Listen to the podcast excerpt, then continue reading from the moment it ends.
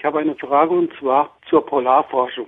Als in den Jahren 1912 der Polarforscher Amundsen äh, den Südpol bereist hat, ist meine Frage, wie hat er die richtige Richtung gefunden hm. und wie hat er festgestellt, dass er am Südpol ist? Tausend Antworten. Ja, das ist natürlich so ein Problem. Man stapft da durch die Antarktis, überall ist Eis, überall ist es kalt, es gibt keine Landkarten.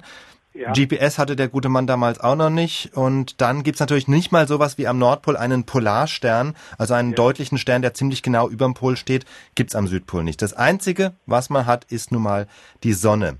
Was kann man mit der Sonne anfangen? Bei uns in Mitteleuropa ist es relativ einfach. Man misst einfach um 12 Uhr mittags den Sonnenstand.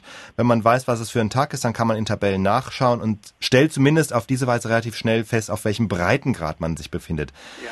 Aber das war eben für Amundsen nicht so einfach, denn es gab zwar die Tabellen, da konnte er auch nachgucken, wie hoch die Sonne am Südpol stehen müsste. Allerdings ist der Begriff Uhrzeit, also 12 Uhr mittags am Südpol, ziemlich sinnlos, weil ja an den Polen alle Längengrade zusammenlaufen und damit auch alle Zeitzonen zusammenfallen. Und das macht sich ja auch ganz praktisch bemerkbar, nämlich dadurch, dass die Sonne am Südpol bekanntermaßen nicht, mal, nicht, nicht nur nicht untergeht, sondern dass sie eigentlich am Himmel fast stagniert. Also sie ändert die Höhe nicht, sondern praktisch sie dreht sich einfach nur sozusagen um den Horizont herum, aber ohne die Höhe wesentlich zu verändern.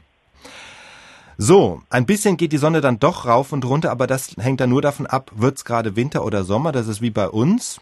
Bei Sommerbeginn steht die Sonne am höchsten, bei Winteranfang am niedrigsten. Das ist beim Südpol auch so, nur eben mit dem Unterschied, dass es am Südpol die Tagesschwankungen nicht gibt. Also die Sonne geht nicht auf und unter, sondern sie steht sozusagen schwebend über dem Horizont. Das ist die schwierige Ausgangslage und daraus wird schon schnell deutlich, Amundsen musste den Sonnenstand messen. Das macht man mit einem Sextanten, also einem Gerät, mit dem man messen kann, in welchem Winkel die Sonne über dem Horizont steht. Das hat er gemacht, immer wieder, um erstmal die Gegend zu finden, wo die Sonne insgesamt am niedrigsten steht. Das ist ja an den Polen. Nirgendwo steht die Sonne so tief über dem Horizont wie an den Polen. Und da musste er erstmal hinfinden und dann an diesen Punkten musste er nochmal genau belegen, dass die Sonne dort im Lauf eines Tages kaum die Höhe verändert, sich nur unmerklich auf oder abbewegt, aber eben nicht innerhalb eines Tages sowohl rauf und runter.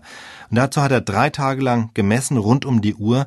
Die Messergebnisse kann man heute übrigens noch nachlesen in Amundsens Reisebericht. Und wenn man das macht und mit den erwähnten Tabellen vergleicht, dann sieht es also so aus, dass sich Amundsen zumindest in einem Radius von zwei Kilometern um den exakten Südpol aufgehalten hat. Und bei seinen Teamkollegen Olaf Bjaland und Helmer Hansen, da war es sogar noch näher dran, da kann man einen Radius von etwa 100 Metern um den Südpol ausmachen. Aber das heißt, es geht alles nur über den Sextanten. SWR Wissen. Tausend Antworten.